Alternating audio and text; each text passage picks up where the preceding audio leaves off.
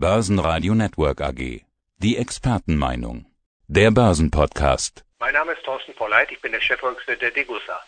Und Sie sind auch Autor des Degussa Marktreports. Wir wollen uns im dazugehörigen Podcast über die Themen unterhalten, über die Sie geschrieben haben. Und Sie schreiben über einen Begriff, den man in den letzten Jahren, aber vor allen Dingen aktuell ganz häufig hört. Liquidität. Das kann was Gutes sein, das kann was Schlechtes sein. Was genau damit überhaupt gemeint ist, das wollen wir jetzt erstmal klären. Was meinen Sie mit Liquidität? Das Wort Liquidität, das ist natürlich häufig zu lesen und zu hören. Da wird recht Verschiedenes drunter verstanden.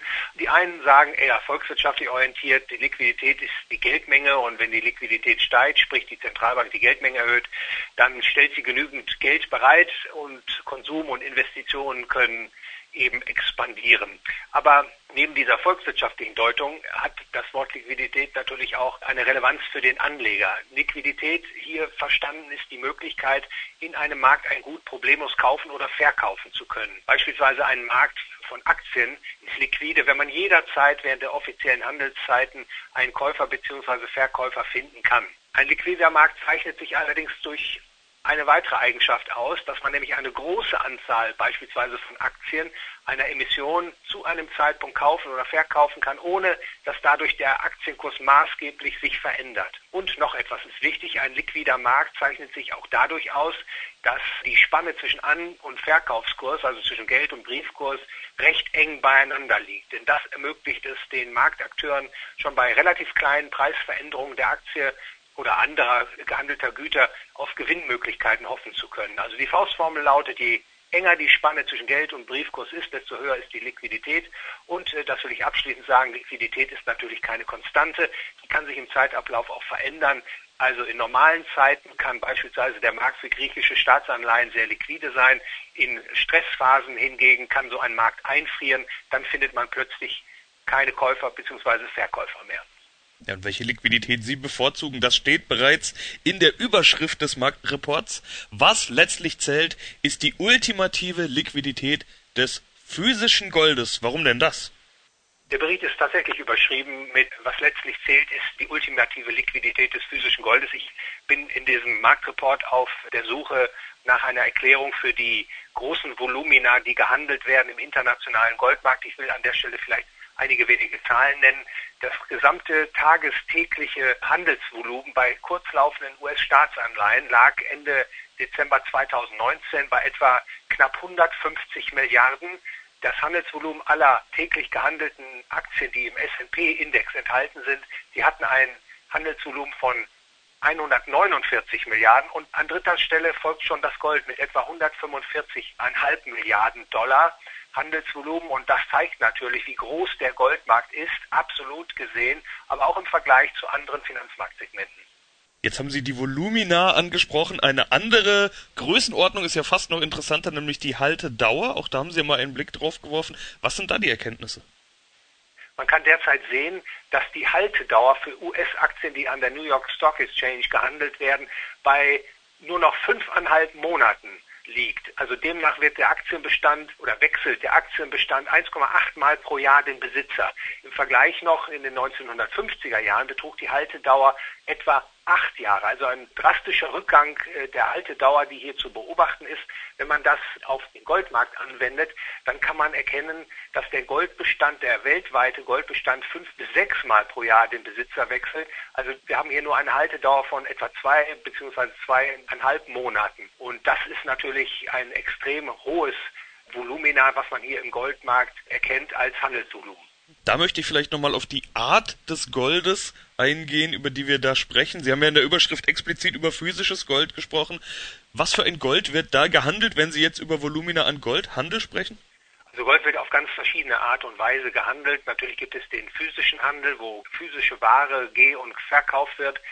Daneben gibt es natürlich diesen sehr großen Papiergoldmarkt. Das heißt, hier wird Gold nicht direkt in physischer Form gehandelt, sondern Ansprüche auf Gold werden gehandelt. Das kann verschiedene Formen annehmen insbesondere natürlich über die Derivativmärkte, Futures und Optionen wird eine große Menge von Gold gehandelt, aber auch über die Terminmärkte in Form von sogenannten Forwards. Aber es gibt natürlich auch Goldleihgeschäfte und auch Goldswap-Geschäfte. Das sind also alles Transaktionen, die man dem Papiergoldmarkt zuordnet. Der ist gewaltig, der ist schätzungsweise mindestens so groß wie der physische Goldmarkt und unterteilt sich insbesondere einmal in den OTC-Markt, das ist also ein außerbörslicher Handel, der stattfindet. Hier gibt es in der Regel keine besonderen staatlichen Regulierungen. Der größte OTC-Markt für Gold ist in London. Da kann man dann recht flexible Strukturen für die Transaktionen gestalten, also beispielsweise flexible Laufzeiten lassen sich hier spezifizieren. Die Geschäftskontrahenten tragen auch das Risiko, dass der Vertragspartner seinen Verpflichtungen aus dem Vertrag nicht nachkommt. Und dann hat man als Gegenstück den Börsenhandel. Also hier fallen also die Transaktionen äh, finden hier statt unter Einbindung offizieller Handelsplattformen.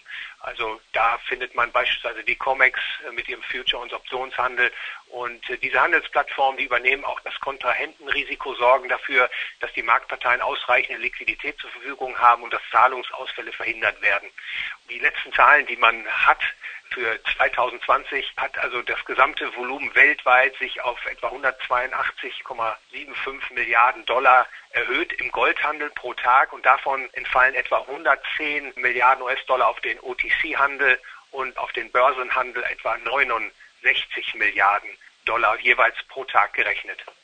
Sie machen sich eben stark für das physische Gold, ich lese die Überschrift nochmal vor, was letztlich zählt, ist die ultimative Liquidität des physischen Goldes. Wie ist denn Ihr Fazit? Warum physisches Gold zum Thema Liquidität? Der Anleger muss sich natürlich eines bewusst sein, wenn man beispielsweise Papiergold handelt, ob das jetzt ETCs sind oder ETFs sind oder Zertifikate, dann hat man bestimmte Risiken zu tragen als Anleger, die man als Halter von physischem Gold nicht zu tragen hat. Also beispielsweise ein Kontrahentenrisiko oder ein Liquiditätsrisiko, dass also diese Ansprüche im Börsenhandel auf Gold dann in schwierigen Marktphasen eben doch nicht den gleichen Preis erzielen wie das physische Gold. Es gibt eben auch ein Kontrahentenausfallrisiko. Meine Empfehlung ist eben für Anleger, sich genau vor Augen zu führen, vor welchen Risiken man sich schützen will wenn man nur partizipieren will am kurzfristigen Auf und Ab des Goldpreises im Marktgeschehen, dann kann es durchaus sinnvoll sein, diese Transaktionen beispielsweise über ETFs abzuwickeln.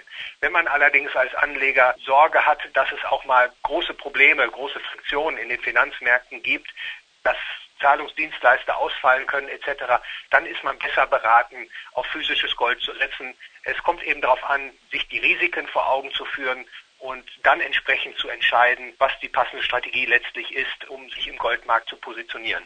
Es gibt noch ein zweites Thema, das Sie in Ihrem aktuellen Marktreport ansprechen. Und das trägt die Überschrift Absolute Eigentumsrechte als ökologischer Imperativ. Sie hatten dazu einen Vortrag gehalten. Worum geht's da? Was ist das für ein Thema? Ja, das ist schön, dass Sie das auch noch ansprechen an dieser Stelle. Das ist ein Beitrag, in dem ich aufzeigen möchte, dass Umwelt- und Ressourcenschutz, eine drängende Thematik natürlich, äh, nicht notwendigerweise Staatsinterventionen bedarf, sondern dass man das auch über das System der freien Märkte eben über den unbedingten Schutz der Eigentumsrechte darstellen kann. Das ist also eine Gegenposition zu den häufig äh, zu hörenden Forderungen, der Staat solle also eingreifen, beispielsweise über eine CO2-Steuer etc., um die gewünschten Ergebnisse zu erzielen. Ich spreche mich also gegen diese Staatslösung aus in diesem Beitrag und hoffe damit dann auch die Diskussion beleben zu können, denn ich sehe insbesondere, darf das nochmal betonen, im System der freien Märkte eine wirkungsvolle und effektive Möglichkeit, die Ressourcen- und die Umweltproblematik in den Griff zu bekommen. Mehr dazu im Degussa Marktreporter Polleit. Soweit erstmal vielen Dank. Ich danke Ihnen für das Gespräch, Herr Leben. Der Börsenpodcast. Börsenradio Network AG. Das Börsenradio.